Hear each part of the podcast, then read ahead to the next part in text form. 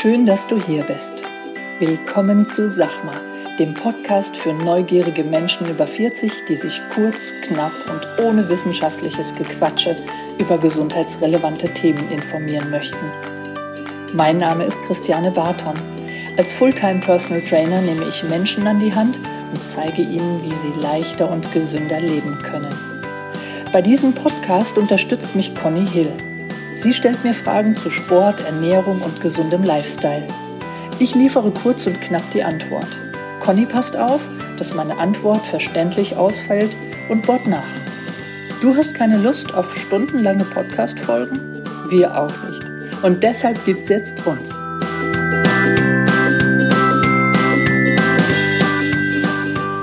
Guten Morgen, Conny. Einen wunderschönen guten Morgen. Na, geht's dir gut? Ja. Ja, Kaffee hast du, Wasser hast du vor dir. alles da. Heute schon genug getrunken? Nein. Ein Okay. ganz klares Nein. Das kann Okay. ich sehr gut beantworten, weil ich eben gedacht habe, toll, Conny, du hast noch nicht ein Glas Wasser getrunken. Ich fühle mich schlecht. Das ist die Basis, das weißt du. Das ne? weiß ich. Ich fühle mich auch schlecht. Okay. ähm, was machen wir heute? Wir haben ja wieder ein paar nette Fragen erhalten. Die du verwaltet hast und die du auf dein, deinem Handy sammelst. Genau. Und die ich dir jetzt stellen möchte. Ja, aber das ist ja für, für uns die Fragen, ne? Das weißt du. Ja, ja, das stimmt. Aber ich habe jetzt nicht die ganz großen qualifizierten Antworten meistens. Das stellt sich erst nachher heraus.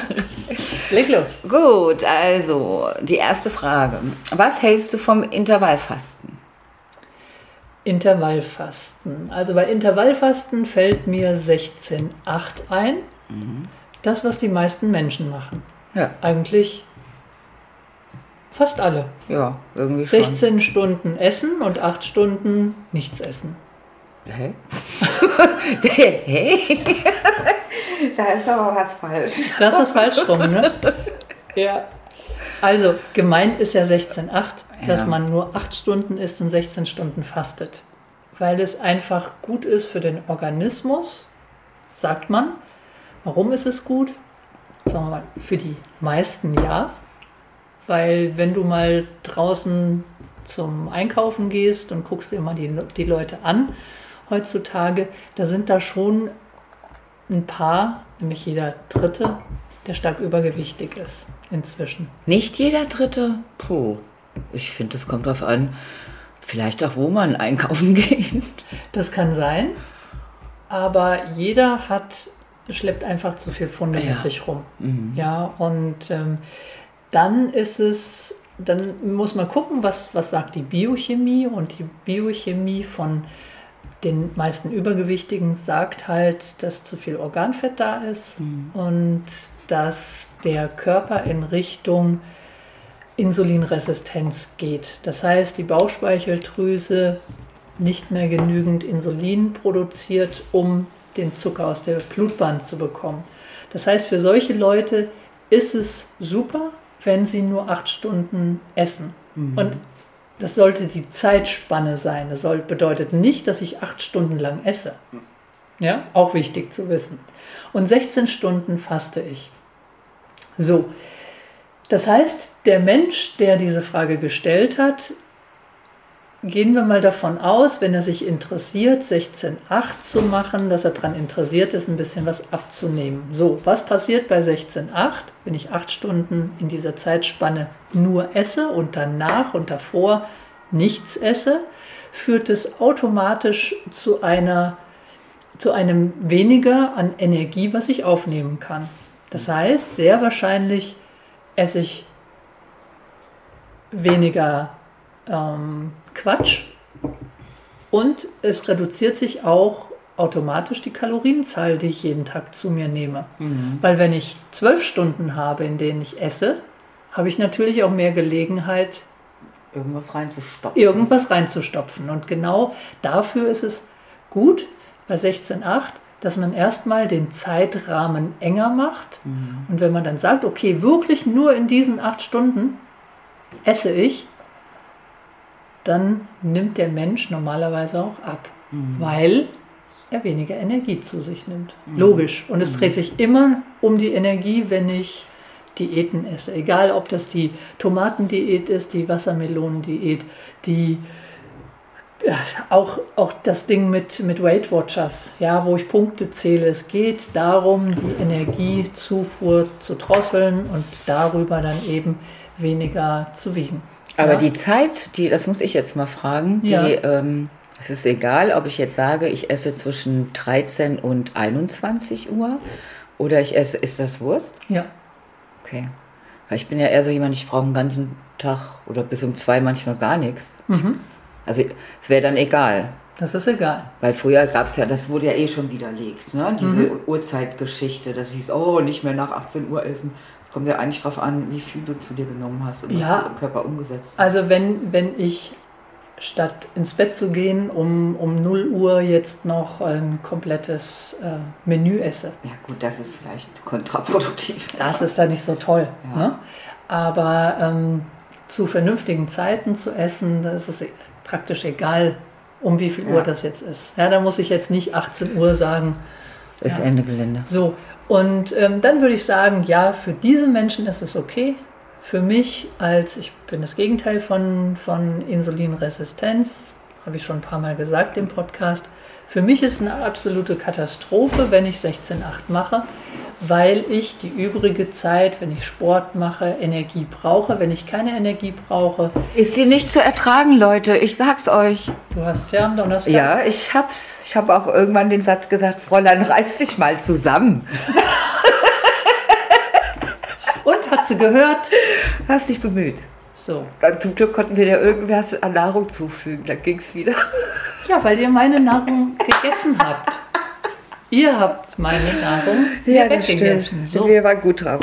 Okay, also für mich ist eine Katastrophe, muss immer gucken, wie kommt man mit 16,8 ähm, klar und dann ist es gut. Es entlastet den Körper. Sehr schön. Gut, dann kommen wir zur nächsten Frage. Welche Fette verwendet ihr? Fang du mal an, Conny. Das ist doch wieder so eine blöde Frage. Warum ist das eine blöde Frage? Du hast doch auch, guck mal, wir sind ja in deiner Küche. ich. Also ich ähm, nehme ähm, sehr viel, also gerne Olivenöl, Kokosöl auch.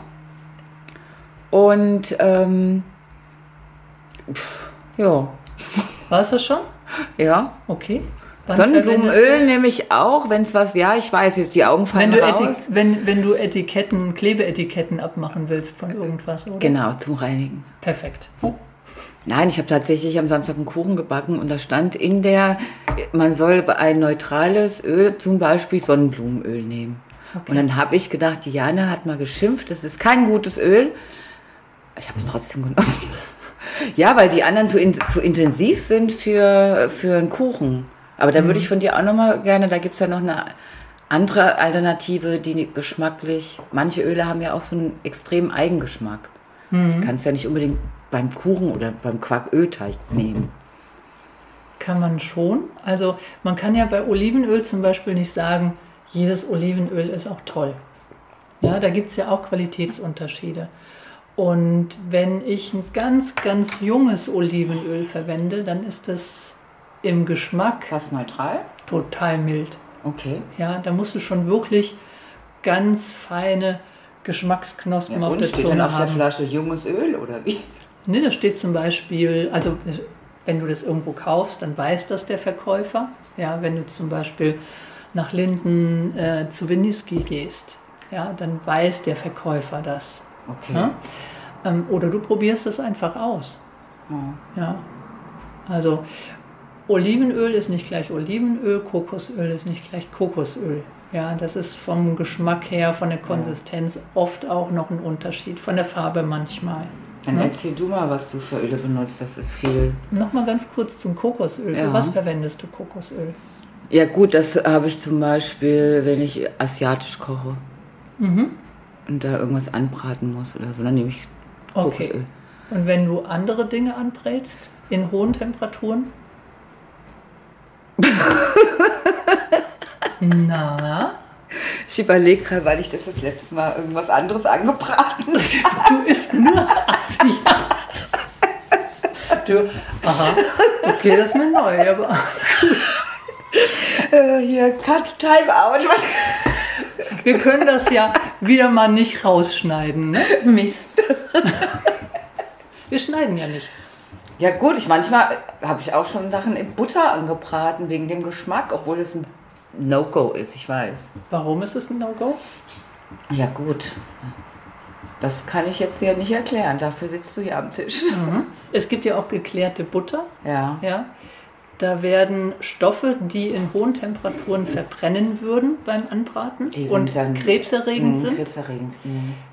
Die sind bei der geklärten Butter manchmal auch als sogenanntes Ghee ähm, in, keine Ahnung, im Ayurveda ist das ganz äh, ein großes Thema, diese geklärte Butter.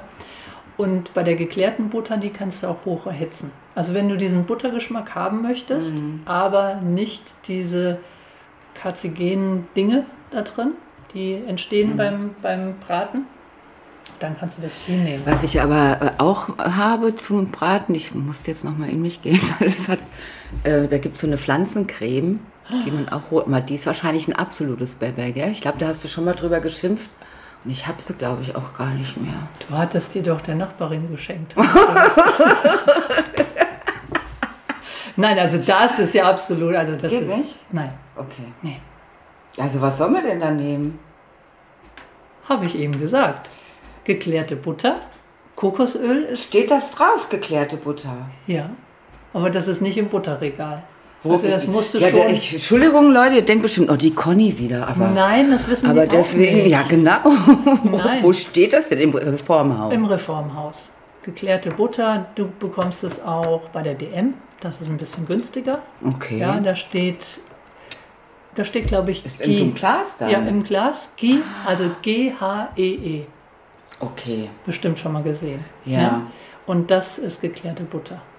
Und das ist zum Anbraten bei hohen Temperaturen. Mhm. Richtig. Ich glaube, Wenn das du hat unsere gemeinsame Freundin auch zu Hause. Ja, bestimmt. Bestimmt. Und ähm, das entspricht ungefähr dem, dem Kokosöl, mit dem kann man ja auch ganz, ganz Ja. hohe Temperaturen erhitzen, aber das ist halt das Kokos, das oder muss man halt mögen. mögen, ja? genau. Und diese geklärte Butter, die ist dann ein bisschen netter im Geschmack für die Das meisten. kaufe ich mir sofort. Siehst du? Gut, prima. Schön, dass das jemand gefragt hat. So, jetzt kommen wir dazu, dass ich sage, was ich für, für Öle habe. Ich habe auch das Olivenöl. Ich habe ein, neuerdings, also eine, eine Klientin hat mich darauf hingewiesen oder wir beide sind durch die Barbara Becker und dieses Five Days Only. sind wir drauf gekommen. Die Barbara Becker hat auch im Buch von, dieser, von diesem jungen Olivenöl gesprochen. Ich habe das aber mehr oder weniger überlesen. Und eine Klientin von mir, also wenn sie das hört, dann, dann weiß sie, dass sie gemeint ist. Schöne Grüße.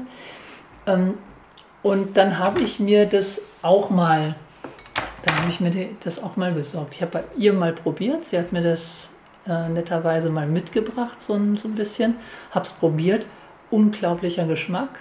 Ja, Olivenöl, ich weiß nicht, ob du weißt, wie man das verkostet. Ja, du nimmst es, nimmst so einen Teelöffel in den Mund, ähm, umspülst es Wie ein praktisch. die- Wein. wie ein Wein, Ja. ja. Und dann schluckst du es runter und dann darf so nach 10, 15 Sekunden, manchmal auch ein bisschen später, hinten in- auf der hinteren Zunge ein bisschen bitter sein und dann fängt es an, im Rachen zu brennen, Aha. scharf zu sein. Okay. Ja? Und dann ist es ein hochwertiges Olivenöl. Okay. Und wie gesagt, dieses, dieses junge Olivenöl, das ist sehr, sehr mild im Geschmack und das ist auf der Zunge so samtig. Das ist unglaublich. Also wenn du mal bei mir bist, nicht, dann so ein Öltasting kann ich mir jetzt nicht ganz so vorstellen. das machen wir mal. Machen wir mal, das ist wirklich richtig gut. Wirklich, wirklich. Ja, und dann Avocadoöl habe ich auch ganz gern. Das ist mal ein pflanzliches Öl, was Kann man damit ähm, braten oder ist das eher für Salate, oder? Das kannst du auch im, im höheren Bereich Okay. verwenden, aber da ein bisschen vorsichtig sein. Okay. Ja? Kokosöl geht ein bisschen besser. Ähm, und dann, ich liebe Weidebutter. Ja, Ganz, also du meinst jetzt ganz normale, gesunde Weidebutter? Oder geht's. Weidebutter, also wir haben ja meistens das Vieh im Stall stehen. Ja, Aber jetzt zum- meinst du jetzt zum Beispiel aus Irland, irländische Butter? Richtig. Wo die, die ja. stehen, also die Iren, ich habe, also das, was ich glauben kann, was ich recherchiert habe, dass die Iren ihre Tiere immer auf der Weide haben, im Gegensatz zu uns. Das stimmt, ich war ja gerade in Irland, das haben die uns auch. Nein, ich war nicht in Irland, ich war in Island, aber das habe ich auch schon gehört von Leuten, die in Irland waren, dass es wirklich so ist. Ja, und äh, dann ist es natürlich auch, dann ist die gesünder mhm. ne, als die aus der Massentierhaltung. Auch da gucke ich so ein bisschen drauf und investiere dann auch ein bisschen, ähm, also ich lege dann auch mal 3,50 Euro auf den, auf den Tisch inzwischen. Die ist ja auch ordentlich teuer ja, geworden. Auf jeden Fall. Aber das ist mir, das ist mir wichtig. Und ich mag diesen Kokosgeschmack, deswegen ähm, spare ich mir das Ghee. Mhm. Ja? Mhm. Super. Gut. Okay, dann kommen wir zur nächsten Frage. Muss ich, bevor ich ein Personal Training aufnehme, zum Arzt? Also dem, ich kann ja immer nur von mir reden. Mir ist es erst wichtig, wenn es, wenn es große Themen gibt. Ja?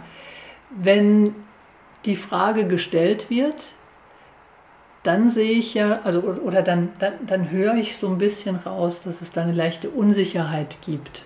Ja, dann mhm. sind es mhm. meistens Menschen, die lange keinen Sport mehr gemacht haben oder vielleicht noch nie Sport gemacht haben.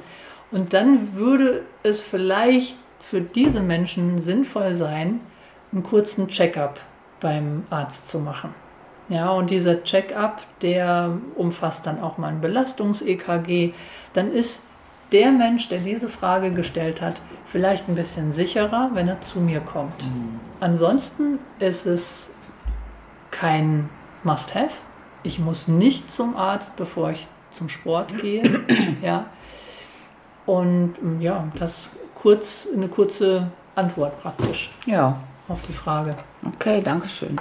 Nächste Frage. Brauche ich einen Pulsgurt, um Sport zu machen? Das ist genauso wie eben die Frage. Zwingenderweise nicht, mhm. aber es ist mal ganz schön, ein Gefühl für den Körper zu bekommen.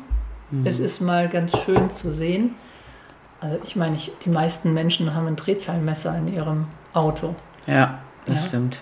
Gut, ich kenne viele, die, die bräuchten es nicht, die, die gucken da nicht drauf, aber äh, hier und da guckt man dann doch mal und findet es ganz interessant. Das ist bei uns genauso, ja. Mhm. Und wenn ich einen Pulsgurt habe, dann gibt es auch inzwischen kostenlose Apps fürs Handy, die dann auch ungefähr berechnen, was hat denn jetzt mein 90 Minuten Walk gebracht. gebracht ja. ja. Und dann sind sie meistens auch so ein bisschen ernüchternd, wenn es ist, es ist ernüchternd, wenn man dann sieht, die 90 Minuten im Wald, die haben jetzt 350 Kalorien verbrannt. Ja. Ist jetzt vielleicht auch ganz gut, um da ein bisschen mit dem Thema Essen aufzupassen. Wenn man weiß, dass man in 90 Minuten mehr Kalorien essen kann, als dass man sie verbrauchen kann. Ähm, mit dem Wissen ist das auch mal ganz, ganz schön. Ja, deswegen gerne, aber ähm, man braucht, man braucht es nicht unbedingt, aber es ist interessant und empfehlenswert. Okay. Haben wir noch eine Frage? Ich habe angefangen, Golf zu spielen. Seitdem habe ich Rückenschmerzen. Habt ihr Tipps? Ähm, also da denke ich sofort an meine ersten zehn Golfstunden, die ich, die ich mir gegönnt habe. Und ich habe so oft in diese harte Erde reingehauen, dass mir teilweise die Schultern wehgetan haben, die Ellenbogen haben mir wehgetan. Ich konnte dann wirklich, also es hat lange gedauert, fünf Tage, sechs Tage, bis der Rücken wieder okay war, dass ich die nächste Stunde machen konnte. Also, ähm, und ich bilde mir ein, dass ich schon ein paar Muskeln habe. Also ich habe eine ganz gute Grundlage gehabt, mit diesem Sport zu beginnen. Mhm. Und es war so, so anders als jeder andere Sport, dass ich das wirklich sehr, sehr gemerkt habe. Und wichtig ist doch bestimmt auch, ich hoffe, derjenige, der gefragt hat, also ein bisschen sich aufzuwärmen vorher, oder? Ein bisschen Mobility zu machen, mhm. ja, so ein paar Übungen. Übung für den Rücken, ja, oder? ja, eigentlich das, was man vor jedem anderen Sport auch macht, sich so ein bisschen zu lockern, aus dem Alltag herauszunehmen und im. Also ich sehe wenig Menschen, die das machen auf dem Golfplatz. Ja, das ist wie, wie überall. Manchmal ja. habe ich auch gedacht, boah, bist du jetzt albern, melde dich jetzt. Nee, ist mir egal. Ja, und dann ist es natürlich auch gut, wenn ich so eine Grundlage habe. Ne? Dass meine, meine Brustwirbelsäule zum Beispiel rotiert und nicht der ganze Oberkörper mit der Schulter mitgeht. Ja? Also dass die Brustwirbelsäule frei beweglich ist, dass der untere Rücken stabil ist. Das ist nämlich die Hauptaufgabe vom Lendenwirbel, stabil zu sein und auch dort gute Muskelgrundlage zu haben. Ja, und dann ruhig eben auch, wenn ich angefangen habe, Sport oder Golf zu spielen, dass, dass ich einfach auch ein bisschen Gas gebe. Ja, heute, das ist ja ein schnelles Spiel. Die neuen Regeln sagen ja auch schnelles Spiel. Das heißt, derjenige, der kann, soll spielen. Und wenn ich, wenn ich das vielleicht in einer kleinen Gruppe mache, dass ich gucke, dass ich erstmal gehe und nicht auf so einer Karre sitze. Ja, und dass ich mich dann eben auch schnell bewege. Weil dann wird man mal sehen, dass auch beim Golfen das immer so verschrien ist als alte Herrensport, Genau. dass man da eben auch ordentlich Kalorien verbrennt. Ja, ich habe das mal gemacht, mal geguckt, dass ich wirklich schnell unterwegs bin, bin alleine über den Platz und Geschossen. äh, geschossen. und ich hatte hier und da auch mal einen Puls von 130, 140. Holla die Waldfee. Als Ja. du wieder im Wasser gelandet bist wahrscheinlich. Nein. Meine Bälle landen nicht im Wasser, Conny. Das, Das waren stimmt. deine. Nee, das waren auch andere Menschen, die dabei waren. Ja, stimmt. Du bist ja diejenige äh, gewesen, die, wasserfrei. die an ihrem Ball hängt und Ja. keinen einzigen hergibt. Ja, weil ich auch nicht so weit komme wie ihr.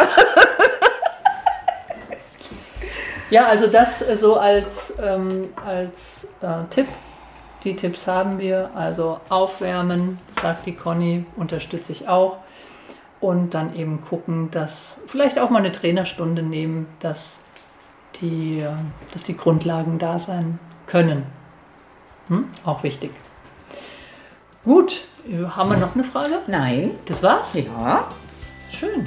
Gut, dann würde ich sagen, bis nächste Woche. Genau, schöne Woche. Schöne Woche. Tschüss. Tschüss.